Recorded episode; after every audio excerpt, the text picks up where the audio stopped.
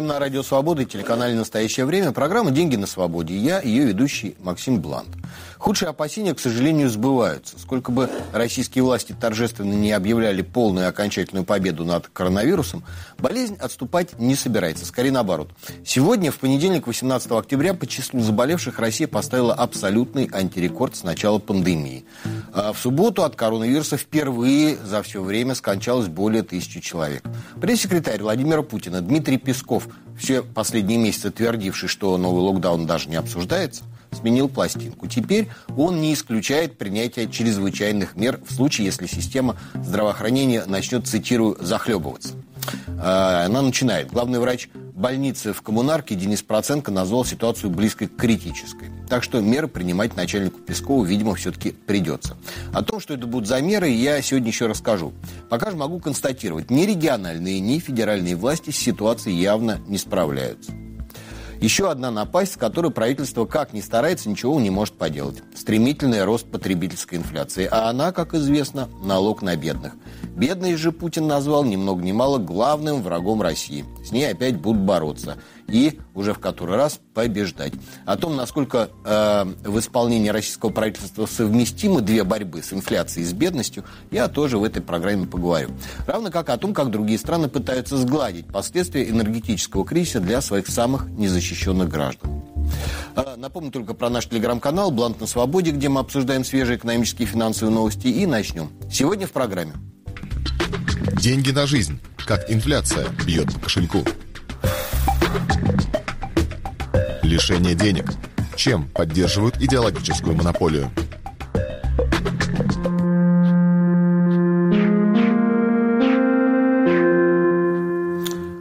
Начну с того, что коронавирусом, который складывается сегодня в России. Сегодня э, хотя бы потому, что это вопрос жизни и смерти, а ценность человеческой жизни невозможно сопоставить ни с какими деньгами. Как бы грубо это ни прозвучало, но мертвым деньги ни к чему. Э, ну и тем, кто выживет, не избежать экономических последствий, как краткосрочных, так и тех, которые будут ощущаться в течение десятилетий. О них чуть позже, а пока самые свежие данные в сюжете Алены Вершининой.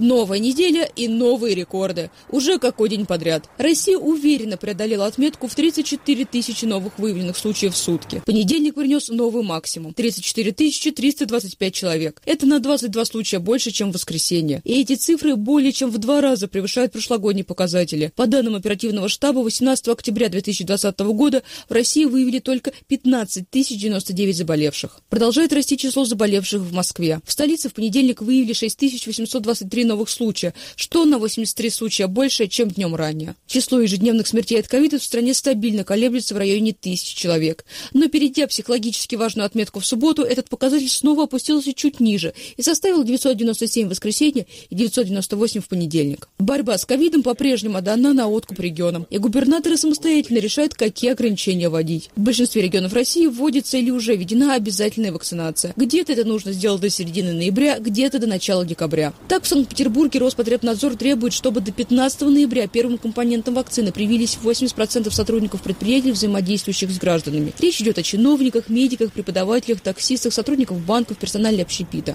Второй компонент они должны получить до 15 декабря. В Воронежской области до 30 ноября должны вакцинироваться работники сфер образования, здравоохранения, соцзащиты, транспорта, МФЦ, госуслуг, торговли, общепита и бытовых услуг. В соседней Липецкой срок обязательной вакцинации сейчас 1 декабря. При этом более чем в 20 регионах некоторые общественные места можно посещать только по QR-коду. Где-то это кафе и рестораны, а где-то эта мера также касается торговых и спортивных центров, музеев, кинотеатров и даже зоопарков. Такие ограничения, например, уже неделю с прошлого понедельника 11 октября действуют в Воронежской и Курской областях и Татарстане. С понедельника 18 октября подобные меры начали действовать в Челябинской области. Там теперь нужно предъявить справку о вакцинации в виде QR-кода при посещении культурных, развлекательных и спортивных мероприятий численностью более 100 человек. Через неделю система QR-кодов заработать в Свердловской и Новосибирской областях. На Урале с 25 октября граждане без кода не смогут попасть в музеи, библиотеки, выставочные центры и на спортивные объекты, за исключением фитнес-центров. А уже с 8 ноября эта мера распространится на театры филармонии, концертные площадки, кинотеатры, ДК, салоны красоты, санатории и базы отдыха. Примечательно, что Москвы, которая летом первой вела у себя QR-коды, сейчас среди регионов с такими ограничительными мерами нет. Как бы там ни было, вакцинация в России, можно сказать, пока провалена. Последние дни оперативный штаб, тот самый, который считает и новые выявленные случаи и количество смертей, публикует еще и данные по числу вакцинированных. Так вот, на пятницу, 15 октября, хотя хотя бы первый компонент вакцины получил 51 миллион человек, а полностью вакцинировалось 47,5 миллионов. Так что коллективный иммунитет, о котором в правительстве говорят с начала массовой вакцинации, то есть с конца прошлого года, не достигнут. И в этом году, судя по всему, достигнут не будет. Четкой стратегии борьбы с эпидемией за полтора с лишним года ее распространения так и не появилось. Региональные власти, на откуп которым отданы противоковидные меры, начинают шевелиться только тогда, когда медицинская инфраструктура начинает давать сбои. Но как только кривая заболеваемости перестает расти угрожающими темпами, ограничения тут же снимают. Отчаянную попытку форсировать темпы вакцинации – Э, надавив на работодателей, предприняли летом этого года в ряде э, регионов, включая и столицу. Главной целью, напомню, было достижение того самого коллективного иммунитета. Но перед сентябрьскими выборами в Государственную Думу кампанию повсеместно свернули и отчитались о победе. Теперь мы пожинаем плоды. Подобного рода метания лишний раз доказывают тем, кто не хочет прививаться по каким-то неведомым мне причинам, что достаточно потерпеть недельку-другую, и государство в очередной раз сдаст назад, потому что бизнес, темпы экономического роста, наполнение фонда национального благосостояния – все это важнее. Всем этим нельзя пожертвовать ни при каких обстоятельствах. А то, что люди умирают, так человек вообще смертен. Философский камень, дарующий бессмертие, пока никто не нашел. На днях я вернулся из Латвии, далеко не самая богатая страна Евросоюза. С доступностью вакцин там с самого начала дела обстояли на порядок хуже, чем в России. Сейчас же Латвия ими обеспечена, но до достижения коллективного иммунитета там действует система жесткой сегрегации. Вход в любые магазины, включая продовольственные, только при наличии QR-кода. Его получают те, кто привился или у кого есть свежий ПЦР-тест. Тем, кто не сделал прививку в определенные работодателям сроки, грозит увольнение. Более того, некоторых уже увольняют. И что-то мне подсказывает, что в Латвии с пандемией справится быстрее, чем в России. И эта прибалтийская страна выйдет из чрезвычайного режима и заживет нормальной жизнью раньше, чем Россия. А теперь о последствиях. Чем дольше длится нынешняя неопределенность и непредсказуемость, тем сильнее страдает потребительский сектор. Розничная торговля, малый и средний бизнес, сфера услуг. Для них вопрос развития и получения новых инвестиций сейчас даже не стоит. Полтора года сектор живет в режиме форс-мажора. И э, конца ему, этому форс-мажору, на горизонте пока не просматривается. И уж совсем плохо обстоят дела с демографией. Э, в прессе можно встретить рассуждение о том, что э, в плане денег российское государство от пандемии только выигрывает. Э, умирают преимущественно самые уязвимые люди пенсионного возраста и малообеспеченные, так что пенсионный фонд существенно экономит на пенсиях и пособиях. Однако высокая смертность только усугубляет накрывший Россию демографический кризис, а действующие ограничения не дают смягчить его за счет притока мигрантов каждая новая тысяча смертей означает замедление экономики, которое продлится в ближайшие даже не годы, а десятилетия. И это по-настоящему плохо, потому что проблемы, связанные со слабостью или отсутствием институтов, а это, а, по признанию даже системных либералов, главная проблема, которая тормозит наше развитие, можно решить в течение нескольких лет. А, тезис о том, что все мы смерты, относится и к Путину тоже – а вот демографические проблемы исправить практически невозможно. Умерших не воскресить, а детей задним числом родить тоже не получится. Так что демография – это то наследие, которое оставит нынешняя власть тем, кто придет за ними. И в качестве вишенки на торта, по данным Федеральной таможенной службы России, а, за первые 8 месяцев этого года Россия экспортировала вакцин на 700 миллионов долларов. Ну, это так, к вопросу о приоритетах российских властей. Но вернусь к насущному. Цены, которым, э, ценам, которые растут вопреки всем стараниям правительства и Центрального банка. Годовая инфляция на прошлой неделе ускорилась до 7,6%. Это выше, чем 7,5%, который назывался потолком. За неделю до этого Росстат сообщал, что в сентябре годовая инфляция составила 7,4%. И 14 э, октября на заседании правительства глава Кабинета министров Михаил Мишустин поручил подчиненным принять дополнительные меры для долгосрочной стабилизации цен на продовольствие.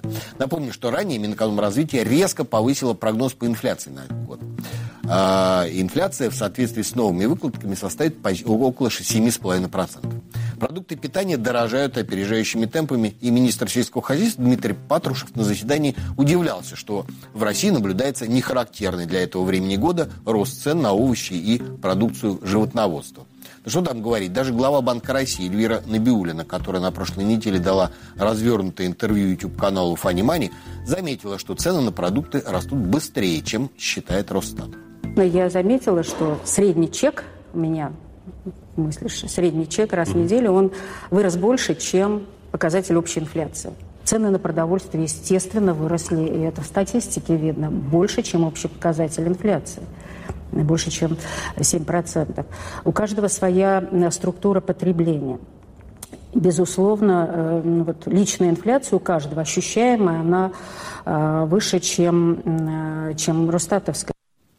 А я уже э, не раз говорил в нашей программе, что сильнее всего рост цен на продукты питания бьет по самым необеспеченным. Тем, у кого расходы на питание занимают львиную долю семейного бюджета. Одним словом, бедные становятся еще беднее – а это непорядок. Владимир Путин назвал главным врагом России бедность и поручил принять меры, чтобы этого врага победить. И правительство принимает, причем делает это еще с прошлого года. Но становится почему-то только хуже. Вот, к примеру, министр сельского хозяйства удивляется отсутствию сезонного падения цен на продукты. Меня же оно совершенно не удивляет. Более того, начиная с весны, деньги на свободе неоднократно предупреждали, что этим усилия правительства, направленные на сдерживание цен, и закончатся. Свою роль сыграли и ограничения на экспорт зерновых, которые дестабилизировали мировой рынок. Ну, пора уже привыкнуть к тому, что Россия крупнейший в мире экспортер зерна, и любые неосторожные действия могут привести к вполне предсказуемым последствиям. Хуже того, бурная активность правительства на ниве регулирования аграрно-промышленного комплекса – лучший способ дестимулировать производителей. Чем больше ограничений и внимания со стороны чиновников, тем больше соблазн заняться чем-нибудь другим, более спокойным. Но есть и другая причина разгона инфляции, в том числе и продовольственная, о которой говорил, э, я говорил в последних программах. Но лучше, чем глава Банка России, все равно, пожалуй, никто не сформулирует. Главная причина инфляции, наверное, всегда это спрос превышает предложение. Если инфляция растет, то спрос растет быстрее, чем растет предложение. Вот и ответ. Покупка выборов в форме раздачи денег пенсионерам, семьям с детьми и силовикам вылилась в опережающий рост цен. И сколько бы Набиулина не пыталась объяснить разницу между деньгами, напечатанными Центробанком, и деньгами, взятыми из бюджета, ее на самом деле этой разницы нет. Факт остается фактом. В августе-сентябре спрос предложил, э, получил беспрецедентную подпитку со стороны государства.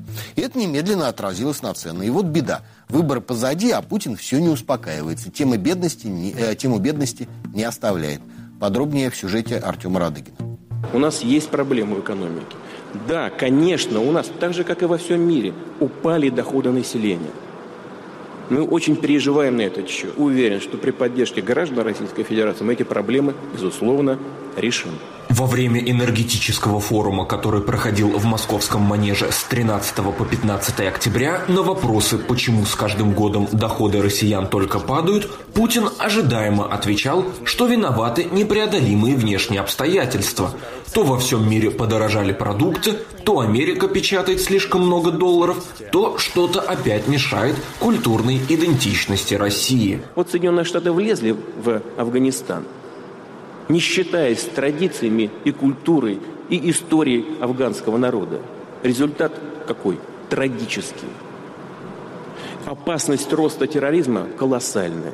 Распространение, э, э, э, распространение терроризма по региону и по миру возросла. Вот результат. Результат того, что не посчитались в свое время с реалиями этой страны. То же самое это касается любой страны и России. Высокую инфляцию, низкие доходы и постоянную коррупцию Путин списал на культуру российского общества. По его словам, курс которого сейчас придерживается Россия, постепенно приведет ее граждан к процветанию. У нас новая партия появилась в парламенте, новая фракция появилась в парламенте. Все, так же, как и в энергетике, а здесь особенно, должно развиваться стабильно, спокойно, без всяких выбросов негативные эмоции. Понимаете, все должно гарантировать интересы людей. И, политическая система России тоже так же стабильно развивается.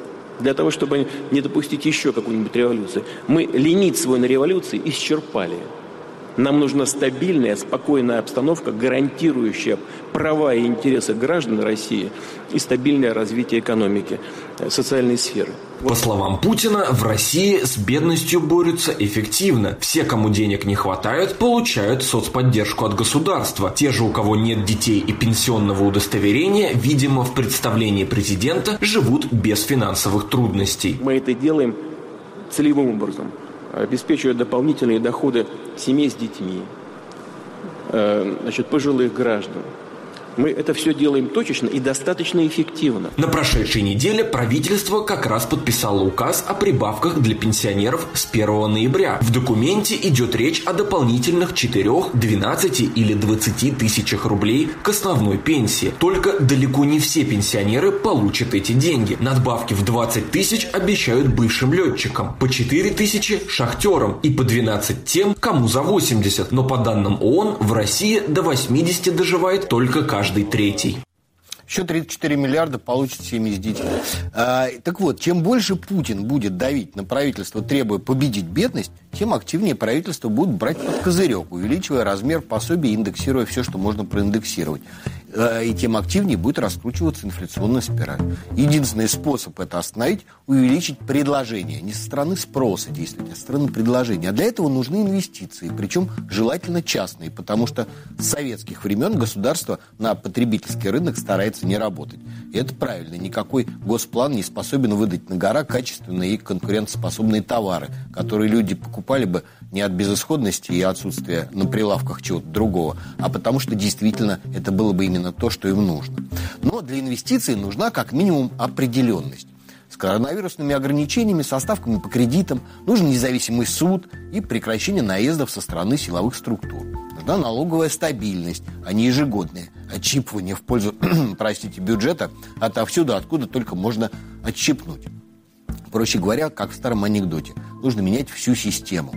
Справедливости ради, должен сказать, что инфляционная волна накрывала, на, накрыла э, не только Россию, но и весь мир. А неутихающий энергетический кризис и, как результат, сокращение производства в энергоемких отраслях по всему миру делает актуальную угрозу стагфляции. Подробнее об этом я говорил в прошлой программе. И в своих опасениях я отнюдь не одинок.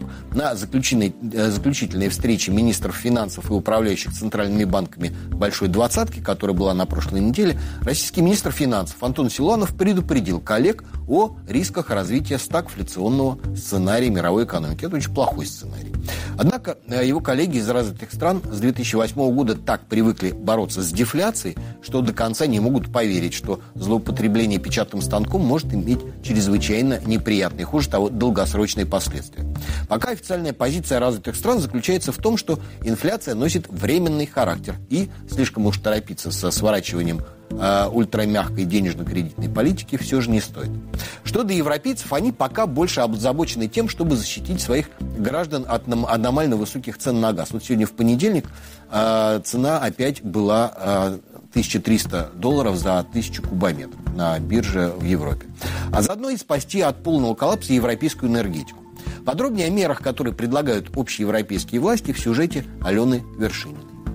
В среду 13 октября Еврокомиссия приняла меры, которые, по мнению европейских бюрократов, должны смягчить последствия повышения цен на газ, а также сделать энергосистему на континенте более устойчивой к разным влияниям. Меры представил на пресс-конференции еврокомиссар по энергетике Кадри Симпсон. Ключевая из них – совместные закупки газа странами ЕС для создания общих газовых запасов. Причем к ним должен быть равный доступ для всех членов сообщества. Симпсон сообщила, что европейские подземные хранилища газа заполнены более чем на 75%, так что у стран есть необходимые запасы на зиму. Тем не менее, запасы газа в ЕС сейчас находятся на десятилетнем минимуме. В перспективе же, считают в Брюсселе, от газа нужно отказаться совсем, как можно скорее перейдя на энергию ветра и солнца по всей Европе. Переход на возобновляемые источники энергии – это единственное долгосрочное решение проблемы и лучшая страховка ценовых шоков, подобных тому, которые ЕС испытывает сейчас, отмечает в Еврокомиссии. Впрочем, этот переход займет десятилетия. Для преодоления нынешнего кризиса Еврокомиссия представила набор краткосрочных и среднесрочных мер. Они в первую очередь направлены на смещение удара от повышения цен по потребителям и бизнесу в Евросоюзе. Это включает в себя в том числе социальную поддержку людей, которые не могут заплатить за газ или электричество. Например, в форме ваучеров, частично оплаты счетов за коммунальные услуги и отсрочки платежей. Еще одна предложенная мера – снизить налоги, ведь их доля весьма велика в плате за все те же газ и свет. Также Еврокомиссия советует защитить потребителей от отключения от сетей. Как отмечает коммерсант, во Франции ваучеры на газ для самых малоимущих граждан – это вполне привычная мера. Их может выписывать правительство региона в качестве меры поддержки. Сейчас французские власти также склоняются к тому, чтобы выдавать населению газовые ваучеры. Их будут распространять как адресную поддержку. Причем это будут виртуальные деньги, потратить которые можно будет только на отопление во время отопительного сезона. По данным Комитета по энергетике Еврокомиссии, 20 из 27 стран ЕС уже приняли или планируют принять некоторые из озвученных мер поддержки. Брюссель собирается финансировать их за счет средств, полученных от продажи эмиссионных квот на выбросы углекислого газа. Как пишет испанская газета «Эль Паис», речь идет о сумме чуть более 26 миллиардов евро. Все абсолютно предсказуемо. Было очевидно, что помогать будут, но на этот раз не вертолетными деньгами, а, скажем так, в натуральной форме. Ваучеры, талоны, отсрочки платежей за тепло, газ и электроэнергию. Толку от этого будет немного. Инфляцию подобные ухищрения не остановят. Получится примерно как с беспроигрышной э, предвыборной лотереей имени московского мэра Сергея Собянина. Там тоже раздавали не деньги, а как бы баллы, которые можно было потратить на ограниченный набор товаров и услуг. Вот только сэкономив на чем-то одном, люди тратят сэкономленные деньги на другое, и спрос от этого не падает. Рез, э, спрос резко растет, и вслед за ним растут и цены.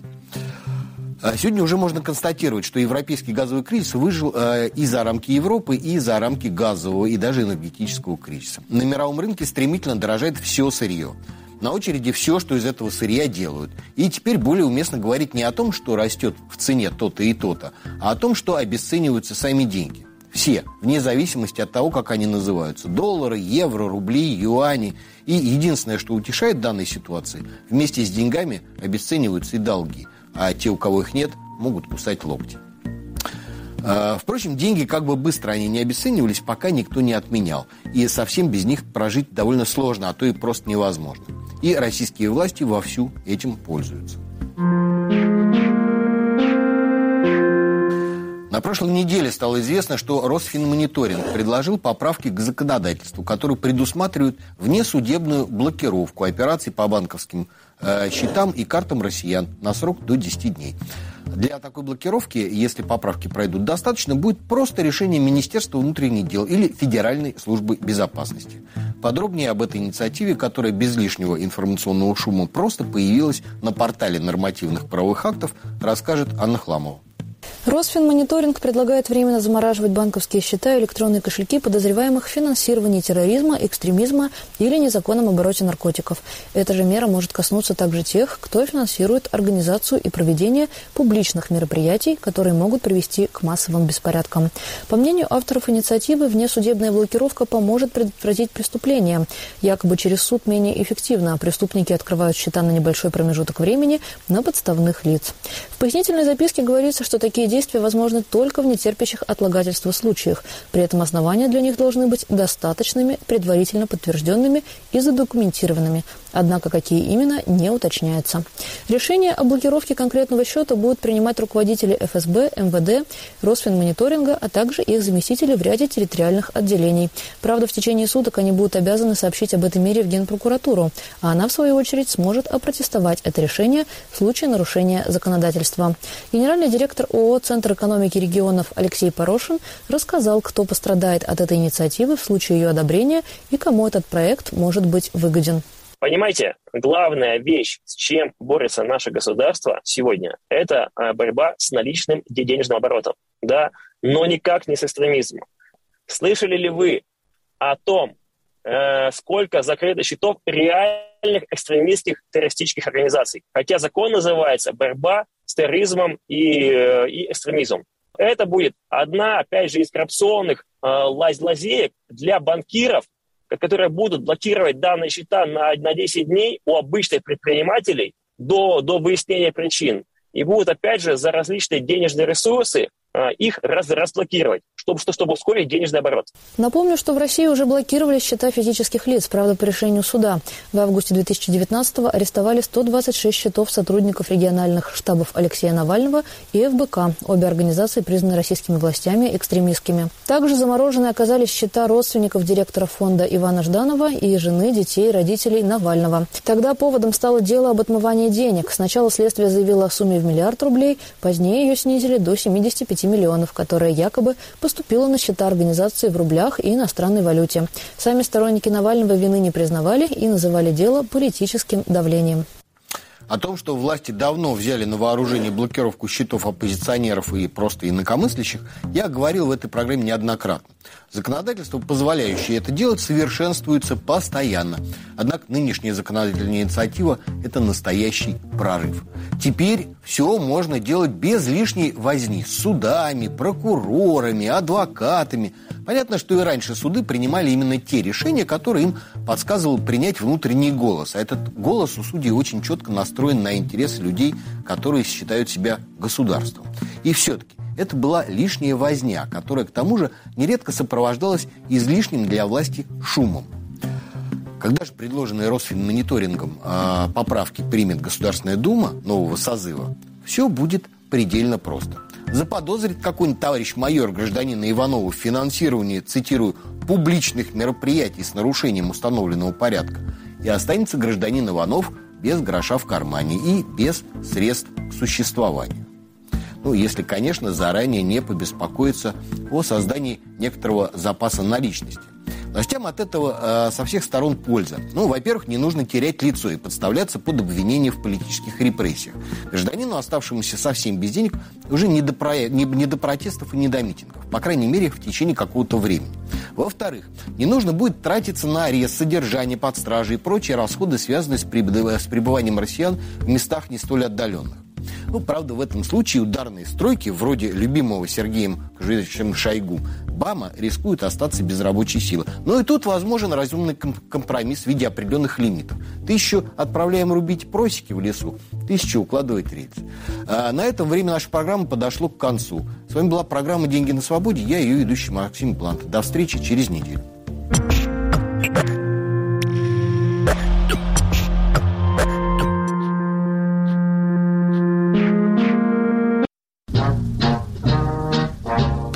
Это Владимир Абаринов и мой подкаст «Обратный адрес» о русских американцах и американских русских, о том, что они создали и чего добились благодаря или вопреки судьбе. Я не могу принадлежать ни к одной культуре полностью, ни к другой. Подкаст о культуре, которая не знает границ, но всегда помнит свой обратный адрес. Слушайте нас в приложении и на сайте SoundStream.